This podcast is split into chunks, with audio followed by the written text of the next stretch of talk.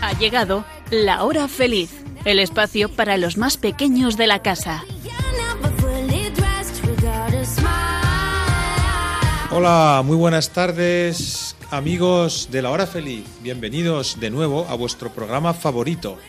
Soy Gabriel Bailí Valier, profesor del Colegio Alcaste Las Fuentes y voluntario en Radio María, elaborando este programa mensual gracias a la colaboración de los alumnos, familias y profesores de nuestro colegio, que está situado en la localidad de Nalda, La Rioja. Llevamos ya más de la mitad del mes de mayo y estas semanas el sol ha hecho acto de presencia, por fin. Aquí en La Rioja, quizá con demasiado calor, pero bueno, no nos vamos a quejar ya que es tiempo de que salga el sol, ¿verdad? Vamos con el programa de hoy. Como siempre, está lleno de temas interesantes. Espero que os guste mucho. Comenzamos. En más de una ocasión hemos hablado ya en nuestro programa mensual de la hora feliz del proyecto CES, Centros Educativos hacia la Sostenibilidad. Tengo aquí a Ricardo y Miguel, alumnos de cuarto de ESO, que nos van a explicar un poquito en qué consiste este proyecto. Adelante, Ricardo.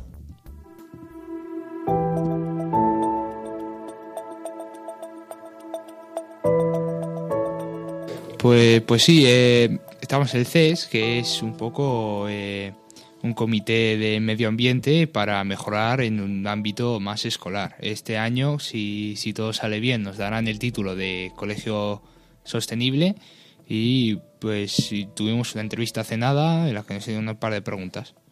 En esta entrevista, eh, los propietarios del CES también conocidos nos hablaron sobre qué hicieron ellos en su colegio y qué, qué podíamos hacer también para mejorar. Eh, nos distribuiremos en grupos en los cuales son, si no me equivoco, eran cuatro, de papeleras, pósters, campaña de concienciación y cambiar los em, las basuras también de los contenedores. Pues, pues sí, eh, como ha dicho Miguel, nos hicieron una entrevista de eh, los del CES, los antiguos miembros, uno de Barcelona y otro también de Cataluña, pero no sé dónde, eh, que ahora son los delegados de, esas partes y hacen preguntas porque llegaron ya a la Asamblea de Madrid. Y la otra pregunta era por qué no se habían elegido delegados del CES y pues ahí era un poco porque estábamos porque, porque somos los mayores y el resto estaba que no podía porque ya había, esta- ya había sido, así que era por descarte. Sí. Em, nada más. También eh, para la asamblea de La Rioja em, hemos elegido en grupo del CES a dos compañeros míos que serían tanto Ricardo como Nacho para que vayan allá y cuenten cómo hemos mejorado en el colegio. Miguel, ¿nos puedes contar en qué consistió la confin escolar que tuvo lugar en las fuentes? Empezamos con todo tipo de presentaciones y algún vídeo explicativo de cómo hemos avanzado, qué hemos hecho para avanzar, las ayudas también que hemos tenido, que a pesar de que no lo parezca es muy importante porque si no, no podríamos hacer nada de esto. Y cada grupo hizo, como ya bien he dicho, su presentación, lo expusimos ante todo el colegio y eso. También Ángel hizo un vídeo muy representativo Ricardo una, la campaña de concienciación de los pósters, yo de papeleras y Nacho de contenedores. Bueno chicos, pues enhorabuena por el trabajo realizado y a seguir impulsando el proyecto CES.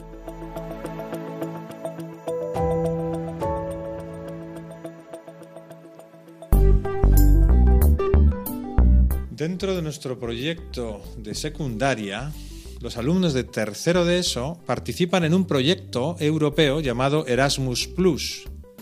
Recientemente, un grupo de cinco alumnos ha tenido la suerte de viajar a Turín para re- reunirse con compañeros de otros cuatro colegios europeos. Tenemos con nosotros a Germán y a Raúl que nos van a contar en qué consistió este viaje a Turín. Toda una experiencia. Adelante chicos. Bueno, pues somos Raúl y Germán, alumnos de tercero de secundaria, y vamos a explicaros cómo fue nuestra experiencia en el Erasmus Plus.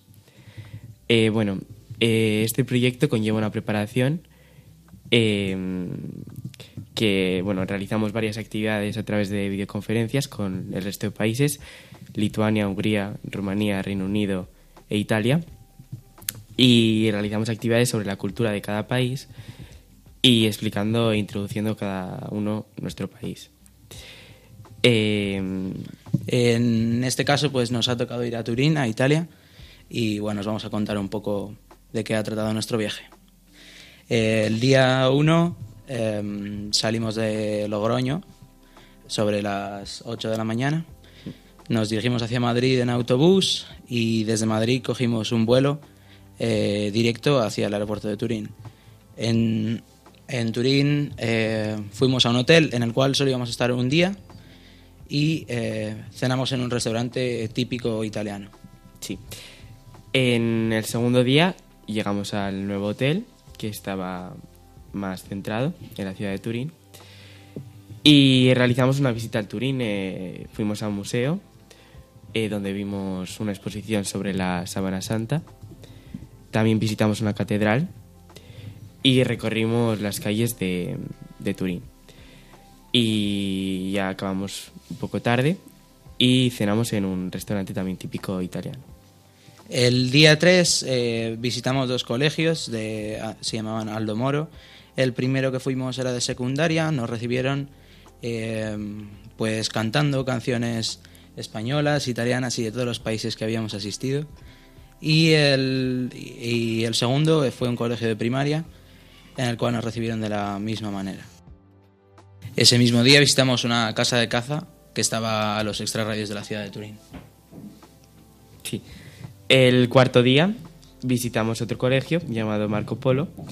Nos recibieron de la misma manera, con cánticos y, y saludos, y nos conocimos, vaya. Eh, después, en el mismo colegio, hicimos varias actividades deportivas en equipo, mezclándonos entre países para relacionarnos y, y conocernos. Y estas actividades fueron fútbol, vóley, eh, básquetbol, etcétera. Eh, después hicimos un picnic en el bosque, eh, comimos allí y por último realizamos una clase de meditación y todos juntos con, junto a nuestros profesores. El día 5 hicimos una excursión a- al campo, cogimos un autobús y nos fuimos a más o menos una hora de Turín. Eh, visitamos una bodega, nos enseñaron cómo hacían el vino. Luego dimos una caminata de unos 5 kilómetros, todos juntos, con los demás países, y, comimos al, al aire libre. Eh, volvimos sobre las 4 de la tarde hacia Turín y esa tarde pues aprovechamos para hacer compras, etcétera, porque el- al día siguiente volvíamos hacia casa. Sí, compramos algún recuerdo de Turín y en el sexto día pues volvimos en, en avión a España, a Madrid. Y de Madrid otra vez a La Rioja. Pues mi experiencia en el Erasmus Plus eh, ha, sido espectacular, ya que me parece un viaje en el que te da la oportunidad de conocer diferentes culturas, eh, practicar también el idioma, sobre todo el inglés, ya que nos comunicábamos todos por, por inglés. Y, y eso, y visitar, hacer turismo también en Italia. eh, y eso, aprender diferentes culturas. Pues a mí lo que más me gustó de, de toda esta experiencia es la visita al Museo de la Sábana Santa. Eh, no pudimos ver la sábana original, vimos una copia, pero que era muy eh, precisa y es impresionante de ver eh, el cuerpo de Jesús y la cara en, el, en la sábana, en el lienzo. Bueno, y después de este viaje, eh, eh, ahora tenemos que preparar la bienvenida de nuestros compañeros de Erasmus Plus, que nos visitarán en, en la primera semana de junio a nuestro colegio y a nuestra provincia de La Rioja. Estaremos súper encantados de recibirles este, al inicio de junio Sí, en nuestro colegio y en nuestra ciudad. y les esperamos aquí, en La Rioja.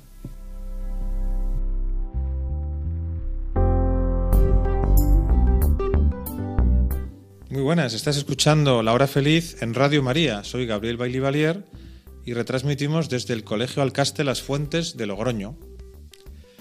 El curso de sexto de primaria concluye la etapa, la etapa de la educación primaria. Ya han terminado la mitad de la escolaridad. El año que viene pasarán a secundaria. Todo esto conlleva celebrarlo por todo lo alto. El primero de los actos de esta celebración, en nuestro colegio Alcaste Las Fuentes, es la convivencia a Torre Ciudad. Los días 5 y 6 de mayo, los alumnos de sexto de primaria se trasladaron allí para disfrutar de dos días intensos de convivencia. Tengo aquí a Lucas y a Jaime que nos van a contar en qué consistió el plan y después escucharemos la opinión de todos los participantes de la convivencia. Ya veréis qué bien se lo pasaron. Hola, soy Jaime Platas y hoy os vamos a contar nuestra convivencia en Torre Ciudad. Primero, quedamos en el Palacio de los Deportes. El viaje duró tres horas, pero paramos en Zaragoza para ver a la Virgen del Pilar, con un guía. Después almorzamos y nos marchamos para Torre Ciudad. Cuando llegamos, dejamos las maletas en las habitaciones y nos fuimos rápido a jugar al fútbol en un campo de fútbol 11. Luego nos fuimos a comer unos bocadillos. Después hicimos torneos de fútbol hasta cansarnos. Por la noche fue lo mejor. Jugamos al escondite, cazador pi y pilla pilla. Nos intentamos dormir, pero cinco personas no nos dejaban porque querían aguantar toda la noche despiertos. La mayoría solo, dormi- solo dormimos dos horas. Sí, sí, como escuchas, solo dos horas. Y ahora os paso a Lucas. Hola, soy Lucas Grijalva y hoy os vengo a hablar sobre el segundo día en la convivencia de Torre Ciudad. Primero nos, nos levantamos y nos aseamos, nos vestimos y todo para ir a misa. Después fuimos a desayunar, que está todo muy bueno. Nos vestimos con ropa de deporte y fuimos a jugar pádel y fútbol. Una vez terminado el pádel y el fútbol, nos fuimos a ducharnos y a cambiarnos para irnos ya de vuelta a Logroño. El viaje se hizo un poco largo, pero estuvo divertido. Y bueno, hasta aquí eh, la convivencia en Torre Ciudad. Muy bien explicado todo, chicos. Ahora ha llegado el momento de preguntar la opinión a todos los participantes en la convivencia. Comenzamos con Jaime y Lucas. ¿Qué es lo que más os gustó de la convivencia? El campo de fútbol, las pistas de pádel, dormir con mis compañeros y el santuario. A mí lo que más me ha gustado es que gente que no conocía tanto me podía hacer más amigos de ellos, aunque yo pensaba que era todo lo contrario. Y también es hacer mucho deporte y ir a misa y rezar. Me ha parecido muy chula porque hemos estado todo el día jugando al fútbol, visitando el santuario, rezando eh, y yo he estado con mis amigos y me lo he pasado muy bien. Eh, Pues a ver, me ha parecido una actividad muy divertida y aparte pues el colegio pues cada trimestre hacemos una salida y esta ha sido muy especial y hemos podido estar todos juntos y convivir pues en diferentes grupos de clase y no siempre los mismos. A mí lo que más me gustó fue la visita al santuario de la Virgen porque pues fue una experiencia muy buena porque nos proyectaron cosas, estaba muy guay y así pues estábamos más cerca de la Virgen. Pues a mí me gustaron mucho las instalaciones, no- nos trataron muy bien y nos dieron buena comida y tenían unas instalaciones de fútbol muy buenas para jugar todos. campo de fútbol, de un fútbol sala que estaba muy bien. Ir al santuario ahí, rezar un rosario, besarse y todo eso. Pues cuando fuimos al santuario que nos enseñaron pues, las imágenes, Bueno, la verdad, eh, mi experiencia de Torrecida fue bastante buena. Me lo pasé muy bien con mis amigos y me gustó eh, pues estar con los profesores, jugar por la noche, todo ese tipo de cosas. También lo que más me impactó eh, fue eh, la visita eh, a, mm, eh, a la Reina del Pilar. A mí lo que más me gustó de esta convivencia en Torre Ciudad fue el campo de fútbol y jugar con mis amigos. Y creo que siempre me voy a acordar de las luces que hicieron en la iglesia. Fueron muy chulas. Pues que no estás todo el tiempo con tus mejores amigos, juegas con unos pues que no estás todo el día con ellos y es eso. Bueno, a mí lo que más me gustó fue ir al santuario y también luego jugar al fútbol con los amigos, que había unos campazos. Pues de estar en el santuario, que hace mucho que no estuve, desde tercero. A mí lo que más me gustó pues eh, fue pues que fue- estuvimos todos como amigos y fuimos todos generosos y nos tratamos bien y Pues a mí me ha gustado mucho porque he estado con mis amigos y ha sido una experiencia bastante buena, pues sin padres y durmiendo con tus amigos. A mí me ha gustado mucho. Lo que más me impresionó fue cómo estaban los campos de fútbol, que estaban genial cuidados. Y luego también cuando subimos al santuario, que no sabía que podía haber tantísimas vírgenes. Pues a mí lo que más me ha gustado de Torre Ciudad fue cuando estábamos todos con todos y cuando íbamos a rezar que no protestábamos y, y que rezábamos en compañía de Jesús. Eh, lo que más me ha gustado fueron otros campos de fútbol que estaban muy bien. Me gustó mucho como el videoclip que nos enseñaron en el santuario de Torre Ciudad y también la tienda de regalos que estaba muy bien. Los mejores recuerdos que tengo es cuando fui ya en tercero de primaria al santuario de Torre Ciudad y volverla a ver pues fue una experiencia muy bonita para mí.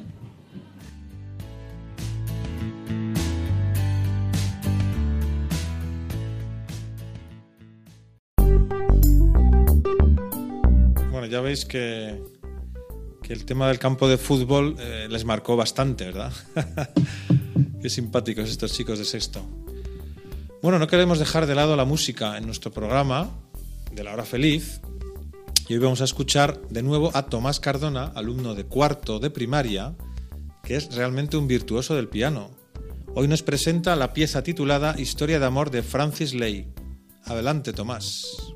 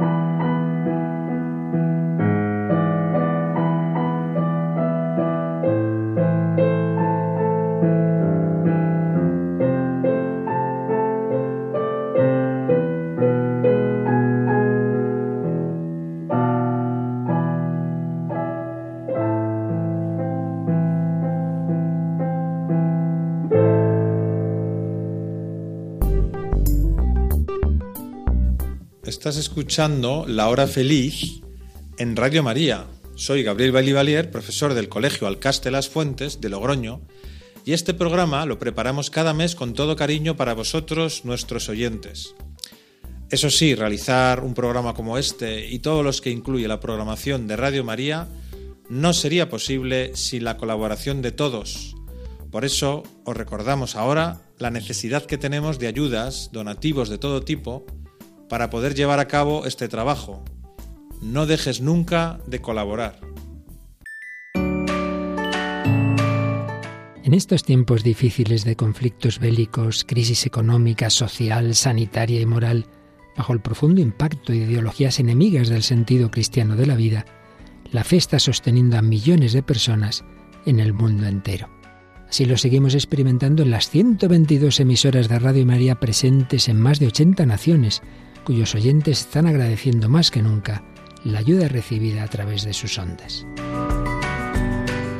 En este mes de mayo, Queremos dar gracias a la Virgen por este don de su radio, un pequeño grano de mostaza en el jardín de la iglesia, que la Virgen ha puesto en nuestras manos como un talento a cuidar y fructificar, para lo que os invitamos a intensificar vuestra oración al Espíritu Santo, a hablar a muchos de esta radio y a contribuir con vuestro compromiso voluntario y donativos, por pequeños que sean, a extender Radio María en España y en el mundo, especialmente en las naciones más necesitadas a las que dedicamos nuestra maratón misionera bajo el lema Quien reza no tiene miedo al futuro. En efecto, unidos en cenáculo en torno a María, orando al Señor, no tendremos miedo, recordando lo que nos dijo el Papa Francisco en la noche de Pascua. Jesús recorrió los enredos de nuestros miedos y desde los abismos más oscuros de nuestra muerte nos despertó a la vida con el resucitado ninguna noche es infinita y aun en la oscuridad más densa brilla la estrella de la mañana. Ayúdanos a extender esta esperanza. Puedes informarte de cómo colaborar llamando al 91 822 8010 o entrando en nuestra página web radiomaria.es.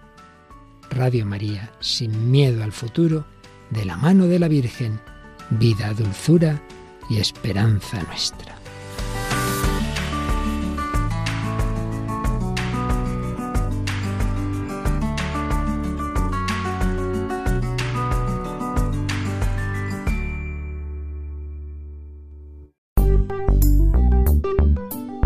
Un programa más, dedicamos un ratito a hablar de libros.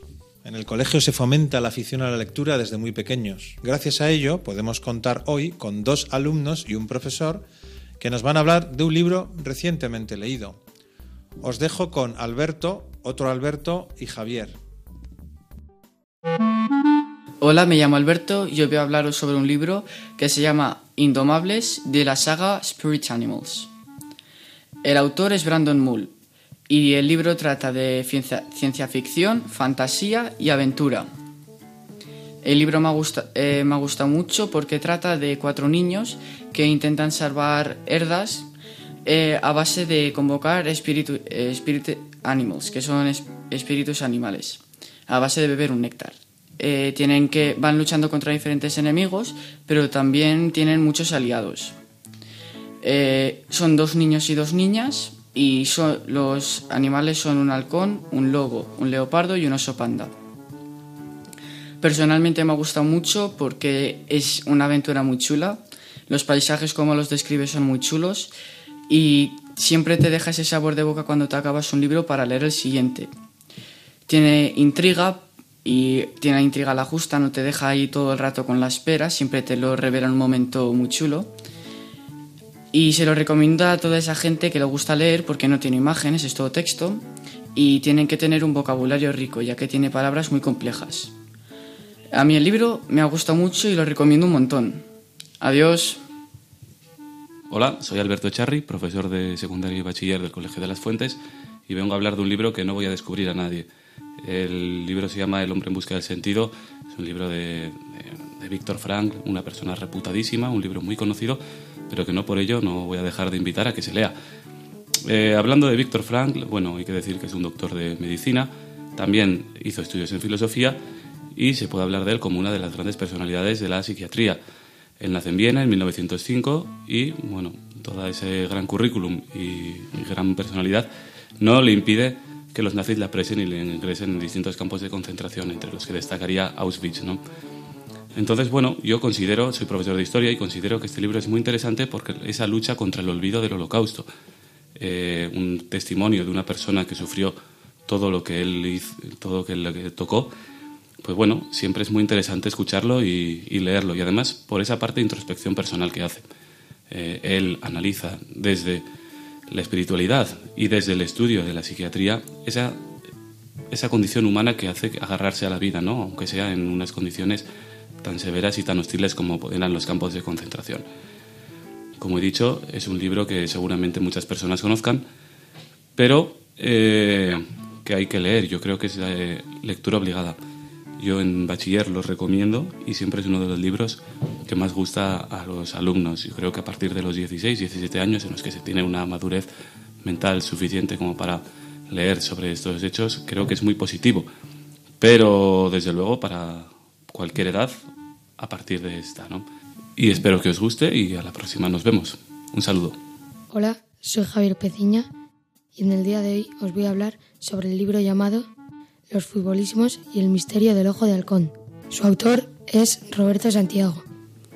El libro trata sobre un chico que le, que le apodan como paquete porque es un poco malo al fútbol.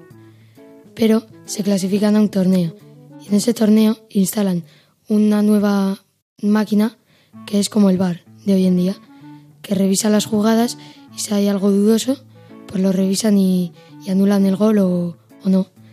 Y pues se clasifican al torneo y en ese torneo pues hay muchas acciones dudosas y tal y resulta que alguien pues ha estado haciendo como pintadas en, en las ciudades, o sea, en los monumentos y todo, sobre el equipo de, de los futbolísimos, que en realidad se llama Soto Alto.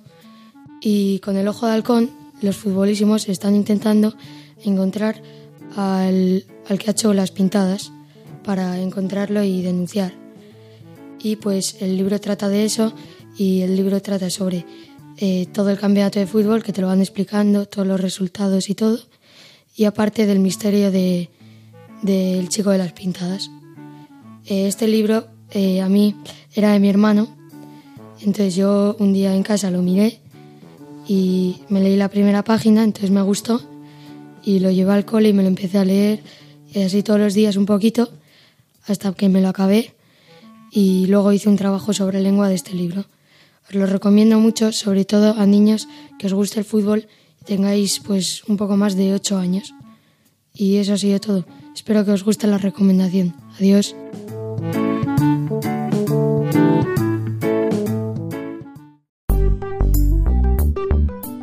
Pues nada, seguimos aquí en Radio María, en la hora feliz, un día más, desde el Colegio Alcaste Las Fuentes de Logroño. El sábado 14 de mayo hubo una gran ceremonia en el colegio, las primeras comuniones de los alumnos de tercero de primaria. Como os podéis imaginar, fue todo un acontecimiento familiar y hemos querido entrevistar a dos madres encargadas de curso para que nos cuenten qué supone preparar bien una primera comunión y cómo vivieron aquel día.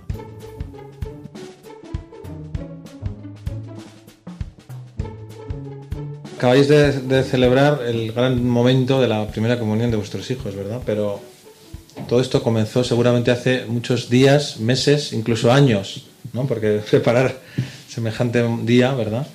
Pues conlleva sus preparativos. Entonces, ¿nos podéis contar cuándo comenzasteis a preparar la primera comunión de vuestros hijos? Bueno, pues el, primer paso fue la primera confesión. Eh, luego ya empezamos con catequesis para padres, en las que bueno, ya nos fueron explicando cómo, cómo iba a ser la formación de los niños en el colegio. Eh, hacíamos alguna jornada de padres, incluso llegamos a organizar alguna comida. Eh, luego eh, la convivencia que se hace al santuario de Torre Ciudad, a la que ya llevamos un dossier en la que bueno, explicábamos un poco eh, cuáles eran los pasos más importantes de la comunión, cuáles eran los gastos, eh, el vestuario que tenían que llevar para la comunión y, y, ya luego cuando vinimos de Torre Ciudad pues nos centramos Sí. en la comunión. Ya fue el hecho en sí de, de contratar todo, de que los niños llevaran el mismo cordón, ya los detalles, ya hacerlos prácticos. Muy Eso. bien.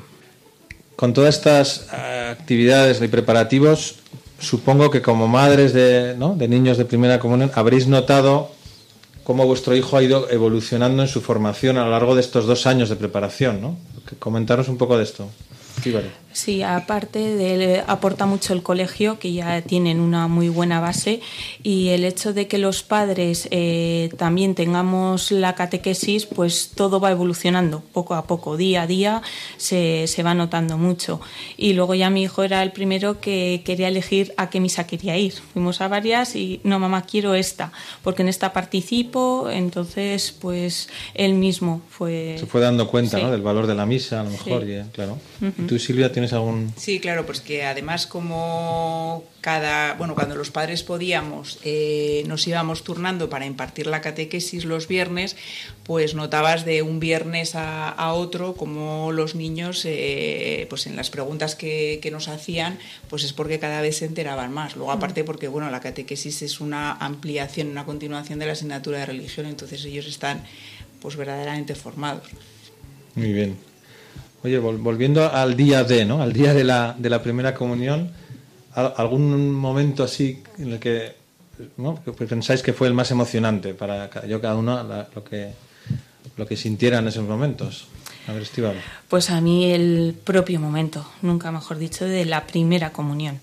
A mí se me vino muchos momentos encima, luego el coro de fondo, me recordó mucho a mi madre, mi madre fue catequista también de comunión. Entonces el hecho de que nosotros eh, como padres fuéramos los catequistas de nuestros hijos, pues, pero sí, el momento clave es y también el ver a todos sus compañeros, a ver a esos niños que tú le has dado la comunión. Eh, ya no solo tu hijo, sino también eh, el resto de sus compañeros, su clase, que son los niños con los que van a estar muchos años aquí en el colegio. Claro. ¿Y tú, Silvia? ¿Algún momento así pues, emocionante? Sí, la verdad es que fue toda la ceremonia muy emotiva. Para mí, pues también fue el momento de, la comunión, propiamente dicho. Y luego, cuando una anécdota de mi hijo, que yo cuando me acerqué a comulgar, bueno, pues fui a saludarle, que pasé por su banco y me miró y me dice, mamá, está muy buena. qué buena, qué buena. La sencillez de los niños, ¿verdad? Que te cuentan lo que en ese momento. claro. Muy bien, muy bien. Eh, como hemos dicho, claro, esto es un proceso de al menos dos años ¿no? de catequesis, tanto en casa como en el colegio. ¿no? Eh, en concreto, vuestros hijos han recibido, y bueno, vosotros, como habéis dicho, sesiones de formación a través del colegio. Entonces, la pregunta es, ¿qué os ha aportado el colegio durante estos años de catequesis y preparación para la primera comunión? Yo creo que lo primero, facilidad para los padres, para los hijos es en esta vida que llevamos, yo creo que la facilidad tanto por hacer la catequesis en el colegio como también el tema del uniforme, que no hemos hablado, pero es la envidia mm, de cuando hablas así de la comunión, el hecho de que lo hagan con el propio uniforme del colegio. Claro. ¿Y Silvia? Que todos vayan igual. Mm. Pues la verdad es que el colegio se, nos lo ha puesto muy fácil, como siempre, se supo adaptar a, las, a las, circunstancias. Eh, el año pasado recibimos la, catequesis eh, online eh, desde nuestra casa. los padres asistíamos a la catequesis, luego se la dábamos a nuestros hijos, hacíamos las actividades con ellos y a este año que se fue relajando un poco la cosa, pues ya los viernes veníamos los padres que podíamos a impartir la catequesis, eh, pues luego siempre, pues eso, eh, con muchas opciones y adaptándose a las circunstancias. Entonces, bueno, pues eso es lo que aporta el colegio. Muy bien. Bueno, y por último ya, eh, ahora que habéis terminado todo este proceso y que habéis disfrutado de la primera comunión, es el comienzo, lógicamente, una nueva etapa, ¿no? No es el final, sino ahora viene la, otra, otra etapa de la vida de vuestros hijos y vuestra. ¿Qué consejo le daríais a las padres y madres que están comenzando, que tienen hijos que todavía no han empezado la catequesis, todavía no han hecho la confesión ni siquiera, ¿qué consejo les daríais ahora que están comenzando este proceso de preparación? Yo sobre todo aprovechar este momento único, que es, y encima poder participar con ellos a la par en la catequesis, hace que seas ejemplo, que la familia ya sea un ejemplo, que, que vayamos todos a una en, este momento, en esta preparación de la primera comunión. Pues lo mismo, que participen de verdad y que lo disfruten de verdad porque es una oportunidad única poder formarte con tus hijos, no solamente estar el día presente el día de la comunión, sino participar de todas las catequesis, de las sesiones de padres, de la, de la convivencia, de, la, de las comidas que hemos hecho, porque todo suma y no Claro. solamente es venir a oír cuatro cosas, todo suma. Y, y bueno, y, y apoyarse en el colegio que, que hace una gran labor a la hora de formar a nuestros hijos para, para la primera comunión. Porque al final los beneficiamos somos todos, ¿no? Es un poco lo que quieres así decir, es. no solamente los hijos, que es lo que primero que No. te viene a la cabeza, ¿verdad? Mm. Sino todos, padres, Sí. madres, profesores, catequistas. Sí. Todos nos llevamos algo de esto, ¿verdad? Y eso, eso es lo bonito y lo, lo interesante. Pues muchísimas gracias a las dos por este tiempo. Y nada, enhorabuena otra vez por la primera comunión de vuestros Gracias. hijos y gracias por animar a los demás padres del colegio o los que nos estén escuchando ahora mismo para que se involucren realmente en esta labor tan importante. Muchísimas Así gracias. es. A vosotros. Adiós. Estamos terminando el mes de mayo, el mes dedicado a la Virgen María. No podemos pasar este programa, eh, precisamente en Radio María, sin comentar algunas costumbres del mes de mayo. ¿Y quién mejor que los pequeños del colegio para contárnoslo, con la ilusión propia de los niños? Bueno, tenemos aquí nada más y nada menos que a Oliver y José Lucio, alumnos de segundo de primaria, con los que vamos a hablar un poco de las costumbres del mes de mayo que tenemos en el colegio. Por ejemplo, me han dicho que los miércoles lleváis flores a la Virgen del oratorio del colegio. ¿En qué consiste esto? Sí, tenemos flores a la Virgen ahí en la iglesia. ¿Y flores, eso en qué consiste? En, en que queramos mucho a la Virgen. Y por eso le traéis flores a la Virgen. ¿Tú has traído flores algún día? Sí, ayer. Ayer te Sí, ayer. Muy bien. Y cada semana traen algunos alumnos flores, ¿verdad? Sí, el próximo miércoles te toca a ti. Sí. Muy bien. ¿Qué más costumbres tenemos, José Lucio, dedicadas a la Virgen? ¿Te acuerdas de alguna otra? Por ejemplo, el jueves pasado me parece que no tuvisteis clase. Os fuisteis andando No, no, em, No, eh, nos fuimos a... en Alda. Sí, Y para hacer una... eh, romería. sí, una romería. ¿En qué consiste la romería? ¿En qué consistió? Pues en rezar a la Virgen y esas cosas. Diez Ave Marías y cinco... Era un padre- Cinco Padres Nuestros. Sí. Ah, o sea, era rezar al rosario, ¿no? Sí. Que es, que- que es una oración que le gusta a la Virgen también mucho. Sí. Y, y además de rezar, hicisteis algo más. ¿Estuvisteis jugando? Sí, estuvimos jugando. Estuvimos jugando, pues cuando acabamos la iglesia, em, estuvimos jugando todo el rato al fútbol. A torneos y eso, ¿no? Eran unos... Sí. Bueno, era antes, antes, antes y después. ¿Y alguna, alguna otra costumbre tenemos para la Virgen? O sea, el rosario, la romería, las flores. Pues este mes, eh, es- este mes quiero decir, pues dedicarle más tiempo a la Virgen. eh, Rezar mejor. Sí. Oye, muy bien explicado todo, ¿eh? Muchas gracias y voy a entrevistar a otro grupo. Entonces, tenemos ahora con nosotros a Mateo Los Santos y a Iñaki Arteaga, alumnos de primero de primaria, ¿verdad? Con los que vamos a hablar sobre el mes de mayo.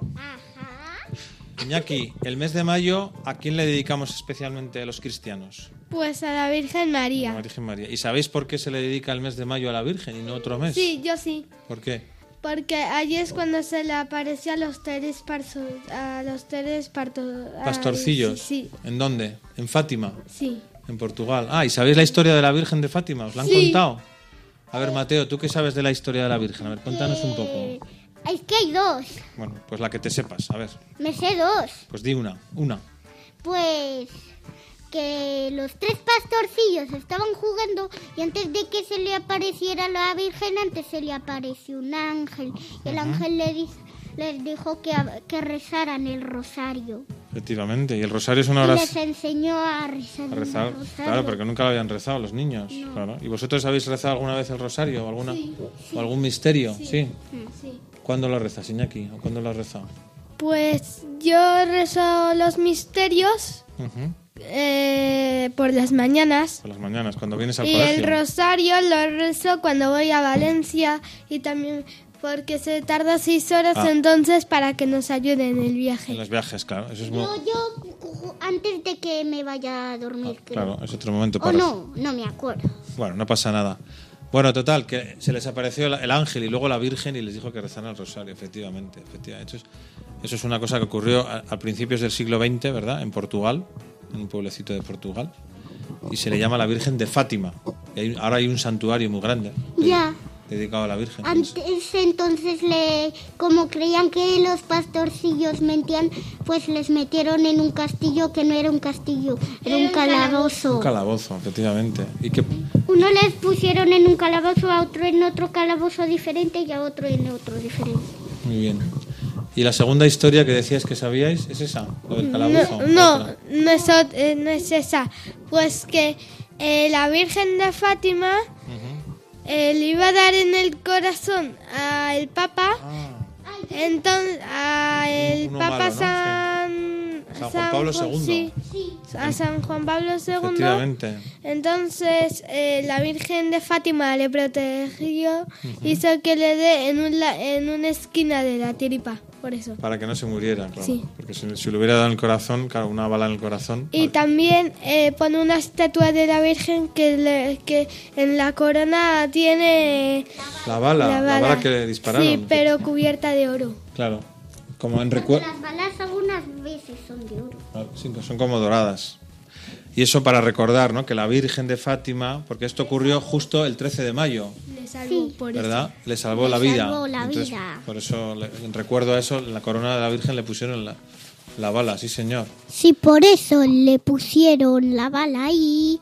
Pero no sé por qué no se la pusieron abajo y se la pusieron arriba. Bueno, pues porque se, ve- se verá más en la corona, digo yo, ¿no? Se verá más la bala.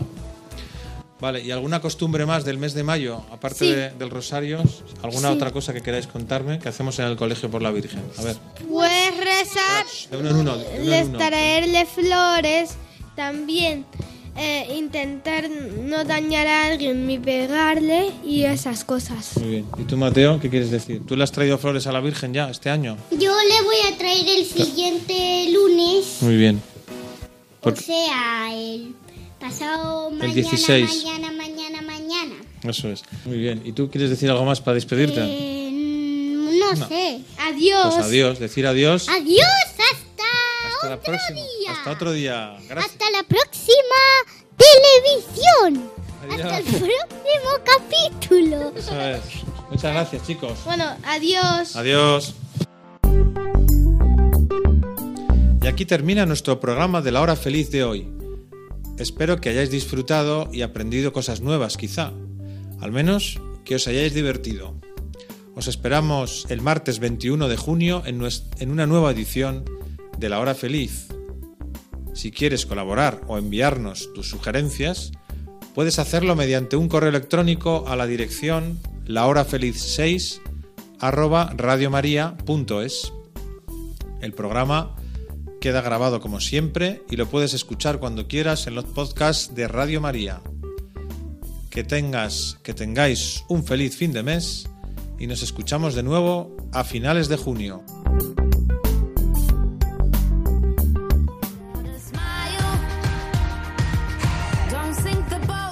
Así concluye La Hora Feliz, el espacio para los más pequeños de la casa.